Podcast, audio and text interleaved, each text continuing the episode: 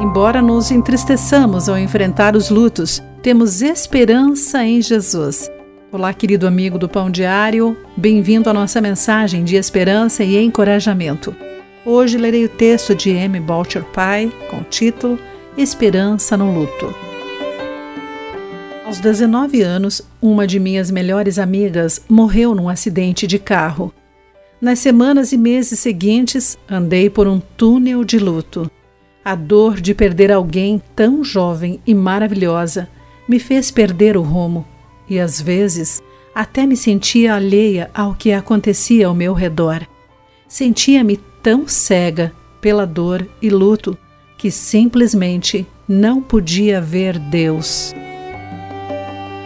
Em Lucas 24, dois discípulos confusos e abatidos após a morte de Jesus entenderam que estavam andando com seu Mestre ressurreto, mesmo depois de ele ter-lhes explicado pelas Escrituras por que o Salvador prometido tinha que morrer e ressuscitar.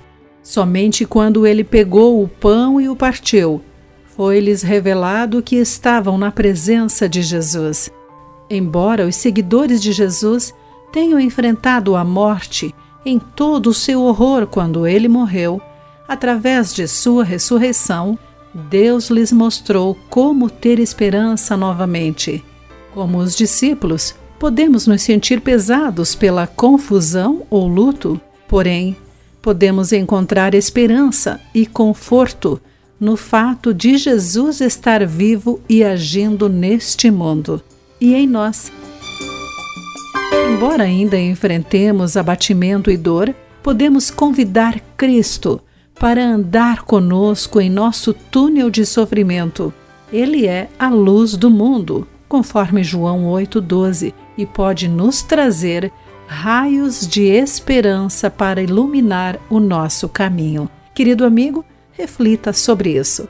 Aqui foi Clarice Fogaça com a mensagem do dia.